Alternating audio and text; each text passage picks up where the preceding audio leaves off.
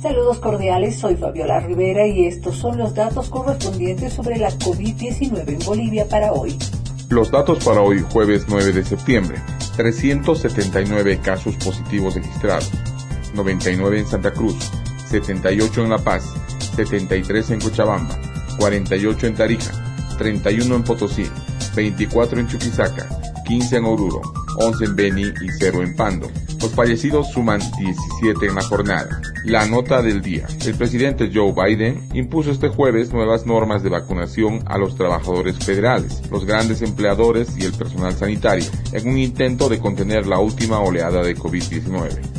Los nuevos requisitos podrían aplicarse hasta a 100 millones de estadounidenses, según la Casa Blanca, y suponen el mayor impulso de Biden hasta ahora para exigir vacunas a gran parte del país.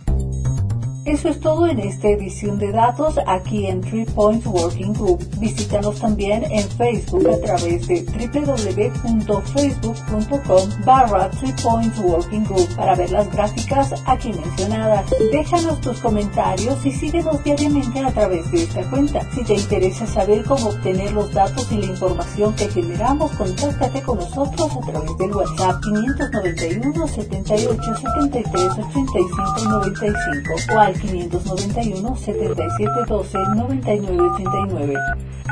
Desde Potosí, Bolivia, les informó Fabiola Rivera. Nos reencontramos en el siguiente podcast.